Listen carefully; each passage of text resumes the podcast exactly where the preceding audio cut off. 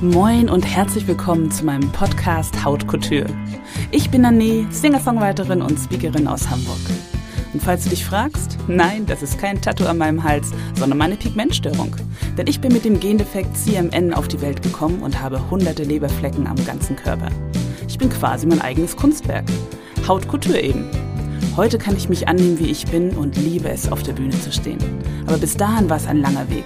Damit du deinen Weg zu mehr Selbstbewusstsein vielleicht etwas schneller findest, habe ich Haut Couture ins Leben gerufen. In dieser Podcast-Serie möchte ich dir die Erfahrungen und Erkenntnisse weitergeben, die ich auf meiner Reise zu mehr Selbstbewusstsein gemacht habe. Ich lade regelmäßig Gäste ein und habe Tipps parat, die dich auf deinem Weg zum Power-Ich unterstützen. Klingt gut? Dann los geht's! Hallo und schön, dass du wieder bei einer neuen Episode von Haut Couture dabei bist. Heute möchte ich dich einladen, einmal zu schauen, warum du stolz sein kannst auf das, was du dieses Jahr erreicht hast und damit meine ich nicht, wie viel Geld du verdient hast oder wie viele Überstunden du geleistet hast. Wir leben immer noch in einer Gesellschaft, die den Blick meist nur darauf richtet, was gerade noch nicht so rund läuft, was noch verbessert und optimiert werden kann. Dabei gibt es so vieles, was schon richtig gut läuft, oder? Dieser Blick auf das Positive ist auch elementar wichtig für dein Selbstbewusstsein. Warum das so ist und wie du das für dich nutzen kannst, erfährst du in der heutigen Episode. Außerdem teile ich mit dir vier Tipps, die dich nicht nur stolz machen, sondern auch den Weg für zukünftige Erfolge bereiten. Und ich gebe dir eine Übung mit an die Hand, mit der du einen völlig neuen Blick auf dich und dein Potenzial bekommst. Ist dir schon mal aufgefallen, dass es uns meistens unglaublich schwer fällt, uns selbst zu loben? Ich kenne das von mir. Wenn ich gerade ein Konzert gespielt habe und gefragt werde, wie ich mein Konzert gerade fand, dann fallen mir auf Anhieb all die Stellen ein, an denen mein Timing vielleicht nicht auf dem Punkt war oder meine Stimme etwas wackelig.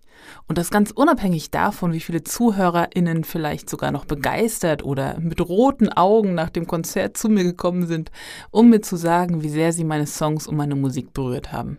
Wie reagierst du zum Beispiel, wenn du gerade eine Präsentation vor deinem Chef gehalten hast oder eine Ausarbeitung abgegeben hast? Bist du zufrieden und kannst dir auf die Schulter klopfen? Oder fallen dir eher die Sachen ein, die noch nicht optimal waren? Sei es die Folien in der Präsentation, die zu voll waren, die Schrift, die zu klein war, etc. pp. Der Grund, warum es uns so schwer fällt, uns selbst zu loben, ist, weil uns bereits seit frühester Kindheit beigebracht wurde, dass es unschicklich ist. Du kennst sicherlich den Spruch, Eigenlob stinkt. Denn man gilt als arrogant, hochnäsig und selbstgefällig, wenn man sich selbst lobt. Und da das seit Jahrhunderten oder sogar Tausenden so in unserer Gesellschaft und Kultur verankert ist, fällt uns Selbstlob häufig schwer. Ein weiterer Aspekt, warum dir Selbstlob schwerfallen könnte, ist, dass du es von zu Hause aus vielleicht gar nicht gelernt hast, weil du damals von deinen Eltern nur selten oder gar nicht gelobt, sondern vielleicht eher kritisiert wurdest. Sei fleißiger, zieh dich anders an, sei einfach anders. All das trägt dazu bei, unseren inneren Kritiker ganz groß zu machen und eher darauf zu achten, was noch nicht perfekt ist. Aber was wäre, wenn wir statt unzufrieden zu sein mit uns, unserem Äußeren und unseren sogenannten Mängeln, stattdessen den Fokus darauf legen, was uns einzigartig macht? Der große Irrglaube ist, dass wir denken, dass wir uns nur richtig anstrengen und weiterentwickeln können, wenn wir uns kritisieren. Aber das Gegenteil ist der Fall. Wenn du dir mit Selbstliebe begegnest und dich auch an den kleinen Schritten erfreust, gibt dir das neue Energie und motiviert dich weiterzumachen. An dieser Stelle habe ich einmal eine ernst gemeinte Frage. Wenn wir alle so viel Angst davor haben, durch zu viel Eigenlob eingebildet zu werden, warum haben wir denn eigentlich keine Angst davor, uns durch zu viel Selbstkritik minderwertig zu fühlen? Wie immer im Leben kommt es auf die richtige Balance an, auf ein gesundes Gleichgewicht zwischen Kritik und Lob. Und da wir eine viel längere Übung darin haben, uns selbst zu kritisieren, finde ich, es ist an der Zeit, für einen Ausgleich zu sorgen, oder? Lass uns den Fokus mehr darauf legen, was wir schon erreicht haben. Mein Tipp Nummer eins: richte deine Aufmerksamkeit darauf, was dir schon richtig gut gelungen ist. Das können kleine Dinge sein oder auch große. Zum Beispiel, dass du es geschafft hast, nicht automatisch aus der Haut zu fahren oder dich wegzuducken, wenn zum Beispiel jemand eine dumme oder abwertende Bemerkung zu dir macht. Du hast es geschafft, dreimal durchzuatmen, bevor du reagiert hast? Oder sogar den Blick standgehalten? Wahnsinn! Herzlichen Glückwunsch! Das ist ein super großer Erfolg. Mein Tipp 2. Hinterfrage deine Definition von Erfolg. Bist du dir eigentlich bewusst, was Erfolg für dich ist? Erfolg ist nämlich Definitionssache. Und was genau wir als Erfolg definieren, liegt komplett bei uns. Wie klein er sein kann oder wie groß er sein muss, entscheidest alleine du. Sei es, ich habe den Abwasch gemacht. Super, gut gemacht. Oder ich habe mich endlich um einen neuen Stromanbieter gekümmert. Perfekt, sei stolz auf dich. Oder ich habe endlich meinen Chef darauf angesprochen, dass ich gerne in Teilzeit gehen möchte. Mega! Du hast dich getraut, das für deinen Chef schwierige Thema anzusprechen. Wenn du es schaffst, deine Perspektive zu ändern, weg von dem Defizitären, also von dem Negativen, hin zu dem, was dir schon richtig gut gelungen ist, dann bekommst du auch einen Zugriff auf dein volles Potenzial und all die Möglichkeiten, die auf dich warten. Denn eigentlich braucht es nur ganz, ganz wenig, um richtig große Veränderungen zu bewirken. Die meisten Sachen, wie zum Beispiel auch Worte, und damit meine ich auch die, die wir uns selbst gegenüber sagen, wirken unbewusst. Ich möchte dafür eine kleine Übung mit dir machen. Wenn du kannst, schließe einmal die Augen und stelle dir vor, du stehst im Besprechungsraum. Die größten und wichtigsten AbteilungsleiterInnen sitzen vor dir und du hast gerade eine wichtige Präsentation gehalten. Eigentlich lief es ganz gut, aber dir fallen sofort Punkte auf, an denen es gehakt hat. Spür einmal in dich hinein. Wie fühlst du dich, wenn du dich selbst kritisierst? Fühlst du dich motiviert, stark und selbstbewusst? Oder eher schlecht, traurig, vielleicht sogar ängstlich. Und jetzt stell dir vor, genau die gleiche Situation.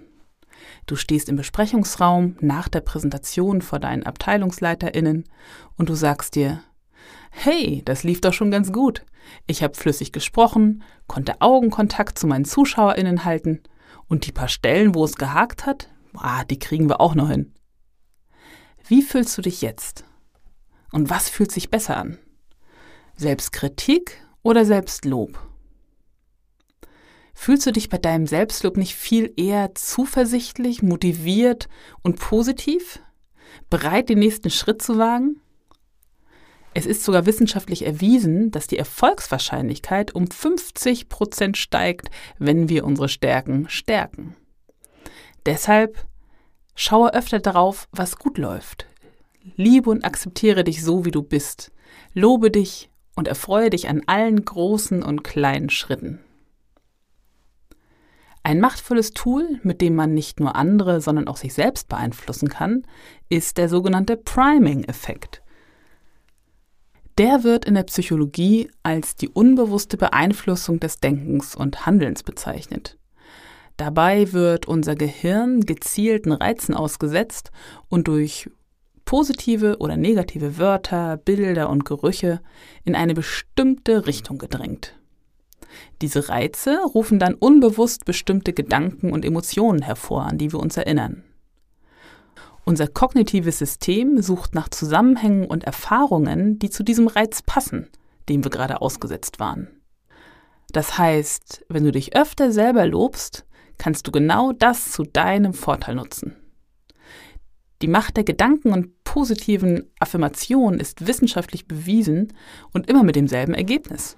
Wer an den eigenen Erfolg glaubt, hat mehr Energie, mehr Motivation, traut sich mehr, ist positiver und erreicht am Ende des Tages auch mehr.